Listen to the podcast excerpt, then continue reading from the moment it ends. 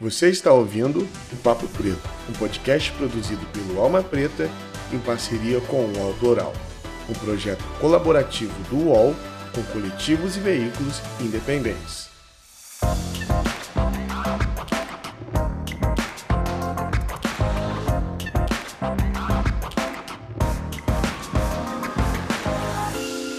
Salve, salve galera! Muito bom dia, boa tarde boa noite. Eu não sei o horário que você está nos ouvindo, mas sejam muito bem-vindos a mais um Papo Preto. Meu nome é Iago Rodrigues e eu sou apresentador desse belíssimo podcast. E é uma felicidade imensa recebê-los aqui. Hoje nós temos aqui meu amigo Alex e a gente vai conversar hoje sobre muitas coisas mais relacionadas à imigração. Nós vamos conversar um pouco também sobre xenofobia e não tem ninguém melhor do que para falar sobre isso que o Alex. Alex, muito obrigado por vir trocar essa ideia aqui com a gente. Obrigado, Iago. Obrigado, né, Alma Preto, pela oportunidade. E vamos aí colocar algumas reflexões para o nosso público, né? Vai ser muito bom participar. Muito obrigado. Legal. Antes de nós entrarmos de cabeça, eu gostaria de convidar você que está nos acompanhando aqui, talvez no site do UOL ou em alguma plataforma de streaming, o Papo Preto é um podcast produzido pelo Alma Preta Jornalismo, que é uma agência de jornalismo independente que está aí resistindo, lutando e levando a informação. E é muito importante que você apoie esse trabalho. Se você não conhece, lá no nosso site existe uma campanha de assinatura, onde você vai nos ajudar a levar a informação a todos os cantos do Brasil. Então, apoie esse trabalho, que é muito importante para a gente continuar aqui fazendo o que nós fazemos de melhor. Alex, conta um pouquinho para a gente da tua trajetória, um pouquinho sobre você. Bom, meu nome é Alex André Vagem, eu sou sociólogo e atu atualmente eu faço o, o, doutorado em Ciências Sociais da Unicamp, também com o tema da, de, de migração africana aqui no Brasil. E há mais de 20 anos eu, eu atuo junto aos imigrantes e refugiados africanos no Brasil. E no momento também faço parte da, da Comissão de Direitos Humanos, Migrantes e Combate à Xenofobia que faz parte do Conselho Estadual de Defesa dos Direitos da Pessoa Humana, né, o CONDEP do Estado de São Paulo, né? Então é um, um órgão que está dentro da, da estrutura do, da Secretaria de Justiça, né? No caso, somos sociedade civil, né? Então, e, e já participei também de, de várias é, instituições que trabalham com a temática, seja aqui no Brasil e também experiências fora também. Legal, legal. Alex, hoje a gente vai falar um pouco sobre imigração e tal. E eu queria que você falasse um pouco sobre a tua atuação nesse ramo de imigração. A gente sabe que hoje o Brasil recebe muitos imigrantes, ainda mais de África. E eu queria que você falasse um pouco da tua atuação na recepção desses imigrantes e também na luta por direito desses imigrantes. Uma vez que o Brasil é um país muito racista, com nós que nascemos aqui e mais ainda com quem vem de África para cá. Então, gostaria que você falasse um pouquinho do seu trabalho, como ele acontece, como você assessora e como luta pelo direito dos imigrantes também. Isso. Maravilha, maravilha obrigado. Bom, a minha atuação é, no caso da, da, formatação e proposição de políticas públicas, né, seja no âmbito estadual, também em outras esferas de governo, né, sempre é como sociedade civil, e também no casos aí de atuação em casos de denúncia, né, de violência contra imigrantes, né, seja violência física, violência simbólica, né, casos de racismo e o que está em voga, né, é, nas últimas décadas também, não só agora, né, mas casos de xenofobia, né, contra imigrantes. Então, o papel que eu venho atuando nessa, é, também de denúncia e acompanha, acompanhamento de casos é, de imigrantes, sobretudo os negros, né? Então, não só africanos, mas aí haitianos, afro-latinos, né? imigrantes negros no, no geral, né? Que vêm para o Brasil e passam por alguma adversidade, né? E aí é importante falar, quando a gente fala de imigração africana, que antes, antes desse, do, do sujeito, né? Mulher, mulheres ou homens migrantes, né? Negros aqui, aqui no uma grande metrópole como São Paulo, por exemplo, a violência já começa, né? no país de origem, né? Porque é, é sempre importante analisar a, a, gênese dos conflitos, né? Por que, que as pessoas migram, né? Essa é uma pergunta central, né? Aí você tem lá, tem diversas motivações, né? Seja por questões econômicas, motivos de guerra, conflito civil, enfim, né? E, mas, é, mas é importante pensar qual é o papel do Brasil, né? O Estado brasileiro nessas situações, né? Porque o migrante africano, antes, é, antes ele chegar no Brasil, ele tem que solicitar um conjunto aí de, por exemplo, de, de burocracias para conseguir o visto, por exemplo. Então ele tem que ir até um, por exemplo, um angolano, ele tem que ir até um, um consulado brasileiro, solicitar um visto de turista, por exemplo, né? E esse visto ele custa, né? Tem um custo. Né? Então, em torno aí, a gente pode calcular, é, um angolano vir para o Brasil, a, a, moeda em Angola é kwanza. Né? Então, um visto é, para vir para o Brasil custa em torno de 100 dólares, né? Então, ou, ou, seja, já começa um funil. Quem tem 100 dólares para ter um visto, né? Já começa aí os processos de afunilamento. Fora o tempo da concessão do visto, que também demora. E é uma, e é uma questão que não é só de hoje, mas também é uma questão que perpassa os últimos anos também, né? A concessão de vistos. Ou seja, a questão da, do migrante, nosso exemplo aqui, africano, chegar no Brasil, a gente critica muito, com razão, os muros, né? Que, por exemplo, né, México, Estados Unidos, mas, mas uma das principais barreiras que tem são é essa, essa questão da concessão de vistos e as taxas que são cobradas, porque aí também você cria um afunilamento, as clivagens, né, que nós chamamos, quem pode e quem não pode, né? Então, por aí já cria uma seletividade da migração. Nem todos conseguem vir para o Brasil. Essa, essa, essa é uma das questões, né? Um outro ponto, aqueles que conseguem chegar no Brasil, nós também temos as adversidades das fronteiras, né? As fronteiras brasileiras. Então é preciso quebrar esse mito do que as fronteiras são abertas e qualquer um chega aqui no Brasil, é, é fácil, não é, né? Então um, um, exemplo, né? O aeroporto de Guarulhos, o aeroporto internacional de Guarulhos, ele é a maior fronteira do Brasil. Né? Mais de 50% do fluxo migratório entra pelo aeroporto internacional de Guarulhos. Né? E o aeroporto internacional de Guarulhos ele é o segundo maior aeroporto da América Latina, só perde para o aeroporto do México, né? E migrantes que são aí, vamos dizer assim, racializados, né? Africanos, asiáticos, enfim, né? Entre outros, chegando lá, alguns passam adversidades, mesmo esses que tenham as prerrogativas para entrar no Brasil, com visto de turista, por exemplo, outros outro tipo de visto, dinheiro para gastar em hotel, né? Enfim, né? As reservas. E dentro do aeroporto de Guarulhos nós temos a, também as, as, chamadas salas dos inadmitidos, as salas de confinamento arbitrário, né, lá no Terminal 3. A exemplo que os países do hemisfério norte têm, o Brasil também tem há décadas, tá? não só de agora, mas há décadas. Né? É um, um tema pouco debatido no âmbito da sociedade civil e do próprio poder público. Então, já peguei casos lá de pessoas que ficaram uma semana, dez dias, vinte dias, um mês, dois meses, três meses, né? Nesses espaços de confinamento dentro do aeroporto, né? E se é uma pessoa que vem buscar a proteção do Brasil, né, uma pessoa em situação de refúgio, que vem buscar a proteção do Estado brasileiro, e ela fica em confinamento, e depois o que, que acontece? Né? Essa é uma grande pergunta. Em alguns casos, a pessoa é mandada de volta para o país de origem. Quer dizer, a pessoa sai de um conflito, por exemplo, do seu país A, vem para o destino Brasil, país B, e os agentes de fronteira o mandam de volta né, para o país de, de origem. Isso viola os princípios da não devolução, né, não refoulement. E é difícil mensurar isso porque são dados é, que, que, o, que, o, Estado brasileiro trata como confidencial, mas esse também essa é uma barreira que tem, né? Corpos, né, afrodiaspóricos barrados né, nos aeroportos, né? Nos grandes aeroportos aqui do Brasil, é, de, com, com, fluxos internacionais, né? E, e por fim, né, nessa questão, uma, uma, outra dificuldade que se tem também são, ainda hoje, em pleno né, 2022, são africanos que chegam escondidos em porões de navios de carga no Porto de Santos. Né? Esse é um fenômeno também não é não é novo, né? é um fenômeno que vem de décadas. Né? Falando no caso da migração africana contemporânea. Então, por exemplo, a pessoa ela dribla o sistema portuário no país de origem, fugindo né, de um conflito, né, pode ser uma guerra civil ou até mesmo uma questão de ordem econômica, enfim. Esse navio ele tem uma bandeira de um país do hemisfério norte, né, e são navios de carga. E às vezes a, a pessoa espera ir para um país do hemisfério norte, né? Mas não, esse, esse navio faz uma escala no Porto de Santos, por exemplo. Então, muitas vezes a pessoa não queria vir para o Brasil, mas acaba chegando no Brasil, né?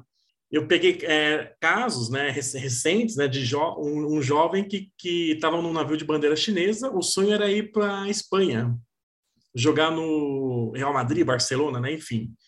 Ele ficou 20 dias escondido num guindaste, né, um jovem de 16 anos, né, 20 dias escondidos num guindaste, e esse navio ele fez uma... Ele, ele, parou no Porto de Santos, né? E quando parou no Porto de Santos, né, esse, esse jovem, né, é, tinha medo, né, de, de, ser encontrado pela tripulação durante a travessia e sofrer algum tipo de violência, né? Inclusive ser jogado no mar. E depois que ele chegou aqui, é, tentaram agredir o navio, né?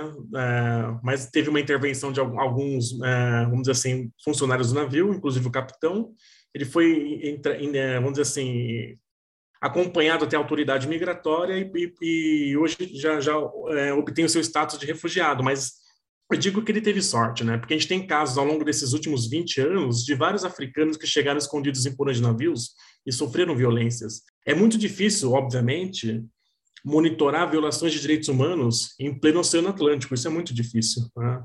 Mas um caso clássico que nós tivemos aqui, aqui no país, né, em 2003, um navio de bandeira chinesa, na costa do Recife, um, é, encontraram um grupo de africanos. E a ordem do comandante foi: joguem esses africanos no mar. Por sorte, passou um barco de, de pescadores eles conseguiram ser resgatados. 2003, um navio, um navio de bandeira chinesa, Tuking, né?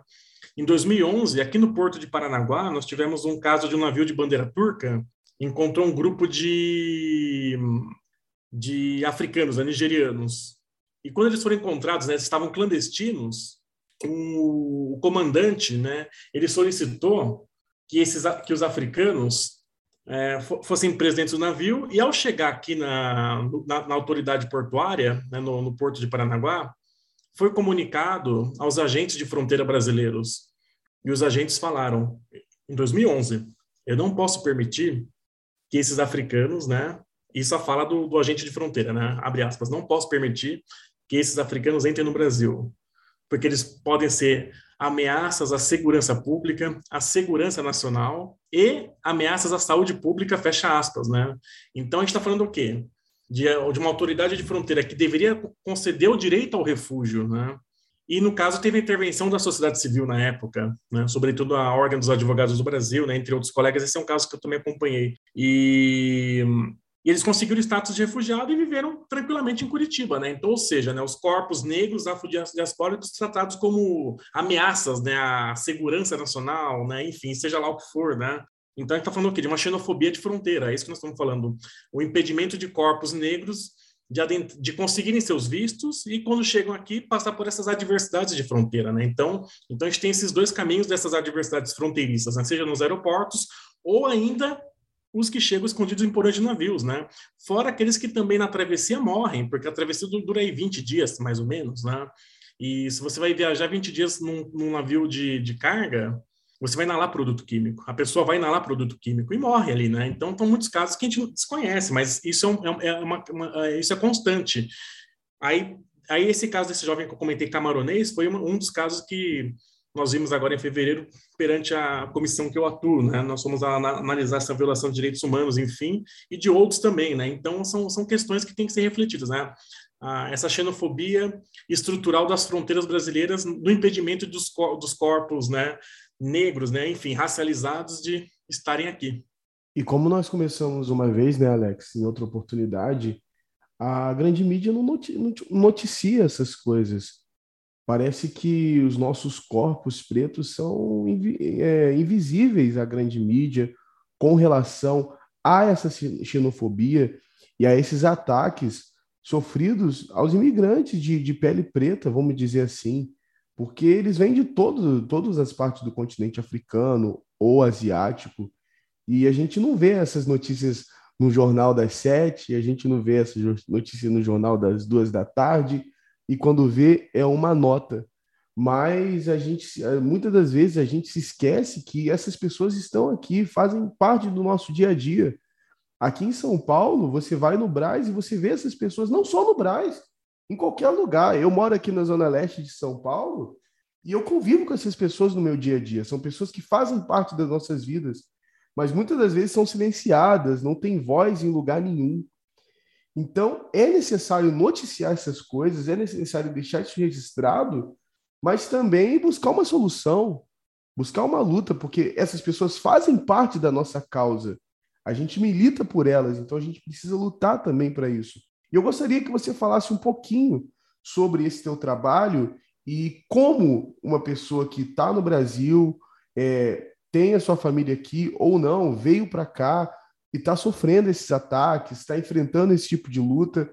O que, que essa pessoa deve fazer? O imigrante que veio para cá está enfrentando isso, mas não sabe, não tem o norte. O que, que ele deve fazer?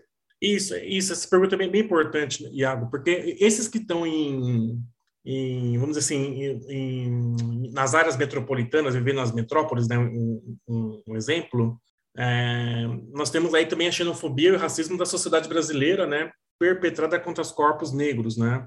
E eu sempre falo que aquela violência que não é manifestada contra corpos de afro-brasileiros, ela é manifestada contra corpos de africanos, haitianos, né? Enfim, imigrantes negros que aqui estão. E, e ao longo de, dessas últimas décadas, né, não só o caso do Moise, o caso do Moise ele foi um caso que repercutiu nacionalmente, internacionalmente, né? Mas ao longo desses, desses 20 anos eu pude acompanhar vários casos que foram invisibilizados e cancelados aí pela, pela, pela grande mídia, né? A gente teve o 2007, atearam fogo no, no apartamento de estudantes africanos da Universidade Federal de Brasília, a UNB, né? Então, existia um grupo de brasileiros que era contrário à presença africana na Universidade de Brasília, 2007. é, por sorte, ninguém se feriu. 2011 teve o assassinato do Tony Bernardo, o estudante da Guiné-Bissau, vinculado à Universidade Federal do Mato Grosso. E numa certa noite, quando ele foi solicitar informação para um casal, ele foi agredido, né, por esse casal e dois policiais da paisana, né, e foi morto ali, né. É, e ele veio estar no Brasil e voltou para a Guiné-Bissau no caixão. E na época o, o governo da Guiné-Bissau cobrou o, o Estado brasileiro, né? Como assim, né? Nós enviamos para vocês, Brasil, nossos melhores quadros e vocês nos devolvem no caixão? E aí o caso da Zumira, 2012, assassinada no Braz, né? Enquanto ela confraternizava, uma angolana que confraternizava com seus pares, né? Estudante de, estudante de pós-graduação em engenharia, né? Fez agora né, é, 10 anos da morte dela, né? Enfim o assassinato, né? Enquanto ela confraternizava, um, um, brasileiro chegou, um homem brasileiro, começou a agredir os, os, angolanos verbalmente, ofensas racistas, né? Depois ele volta atirando e mata Zumira, né? Então são casos assim frequentes que não são visibilizados. Então esses migrantes que, que, que sofrem os casos de violência, né? A Unesp, a Unesp 2012, a Universidade Estadual Paulista, teve casos também de pichações contrárias à presença africana na universidade. E olha só, estamos falando de espaços universitários, né? Vamos falar de uma, uma, elite né, brasileira, em grande parte branca, que ocupa esses espaços, mas também se posiciona contra os corpos negros, entre os quais africanos, que são de uma certa classe média, classe média alta, que estão também nesses espaços e sofrem essas violências. Né? É, e aí, só para dar um, dado, né, é, eu vou responder, ah, entrando na sua questão, mas só para dar um dado. Hoje, no Brasil, é, nós temos, né, de acordo com, com, com, com dados, né, é, 50 mil africanos. Né?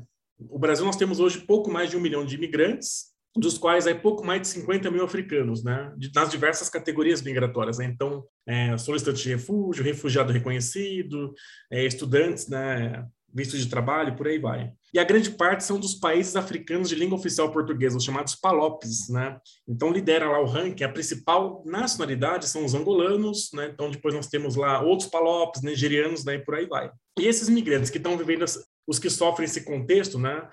É, é sempre pensar que são a, africanos no Brasil, né? Um exemplo são você tem aí as, as diversas classes sociais, né? Seja o, o, africano que é de classe média, classe média alta, ou também aqueles que são colocados em situação de vulnerabilidade. Eu falo que são colocados em situação por conta da questão do racismo estrutural e a xenofobia estrutural também, né?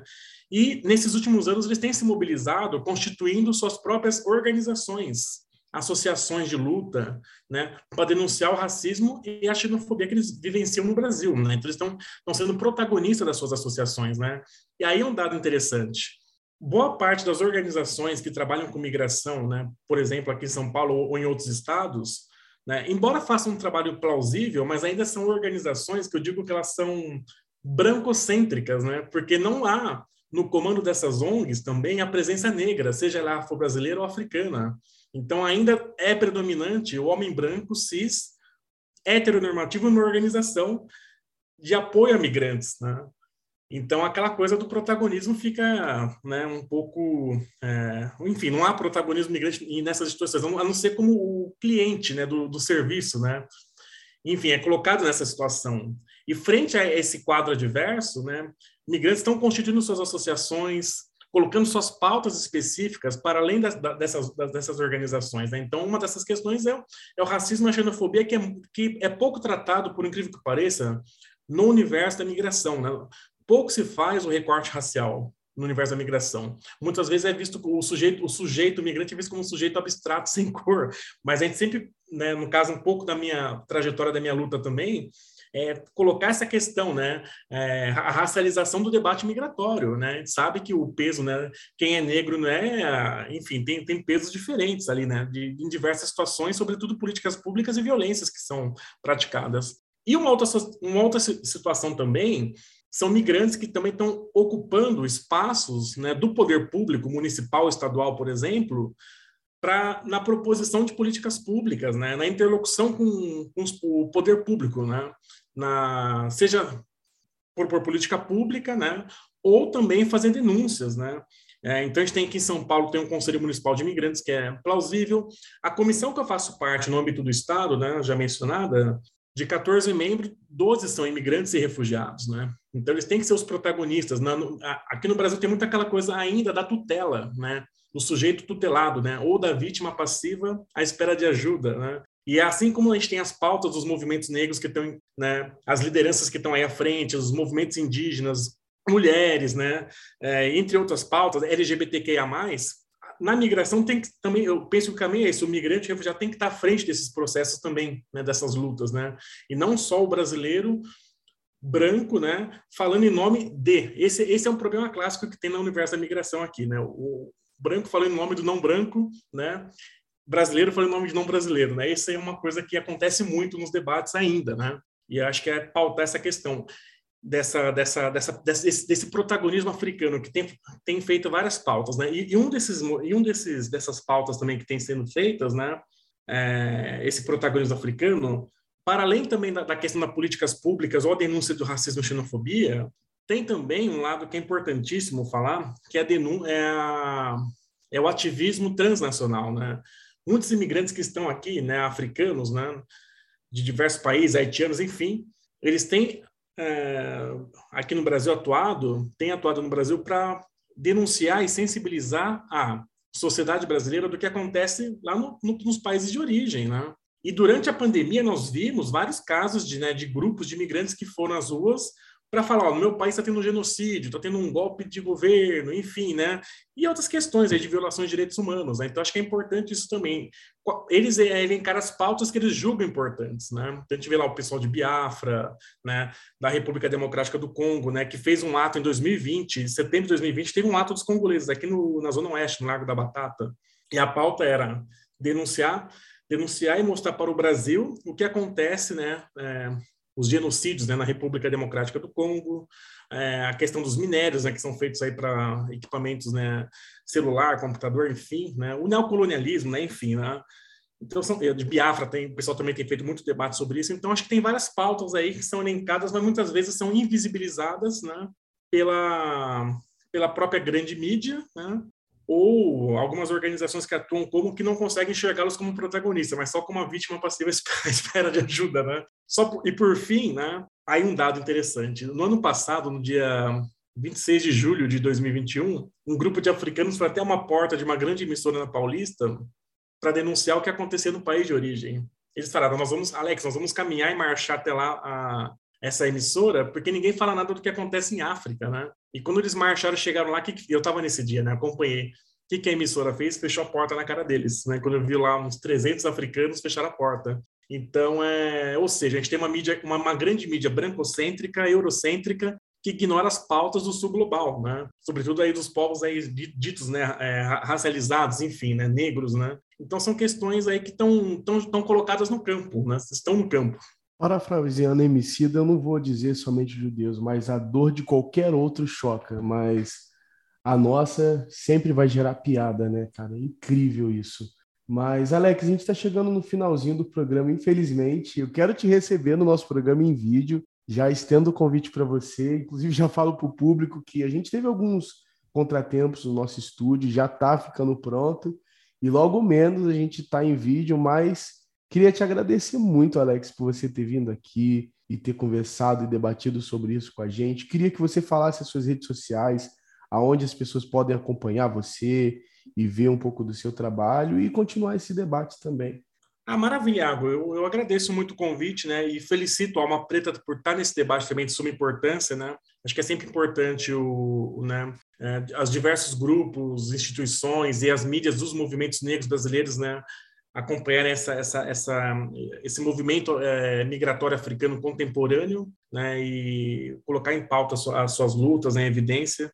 E aí quem que, bom, nas redes eu estou lá como, né, no caso da, do, do, Instagram, né, quem quiser me seguir também, Alex Vargas, né, então muitas das pautas que eu acompanho, né, em loco, e também ajudo na, na articulação, enfim, e além de, além, além de outras, outros debates que eu tenho participado, né, da, mas sempre colocando essa questão da, ao longo desses anos, né, a questão da migração africana, né, o, contemporânea, né, a questão do racismo e xenofobia, como eu já mencionei, pouco, pouco debatida ainda no universo das, instituições, das instituições que ainda é, dominam o espaço da migração, né? Então, fico à disposição sempre para futuros debates e é um prazer estar aqui participando, né? E conto sempre comigo. É isso, é isso. Obrigado, Alex. Obrigado a você que chegou até aqui. Siga o Alex lá, as redes sociais dele vão estar aqui no, embaixo na descrição. Siga o Alma Preta, apoie a Mídia Preta Independente. Lembrando que nós temos um plano de assinatura lá que você vai ajudar a gente a continuar aqui levando a notícia. Se você quiser me acompanhar, minhas redes sociais é iago.rodrigues. Em qualquer rede social você vai me achar assim. E até o próximo Papo Preto. Obrigado, Alex. Valeu, galera. Até. Você ouviu o Papo Preto, um podcast produzido pelo Alma Preta em parceria com o UOL Plural, um projeto colaborativo entre o UOL e coletivos e veículos independentes.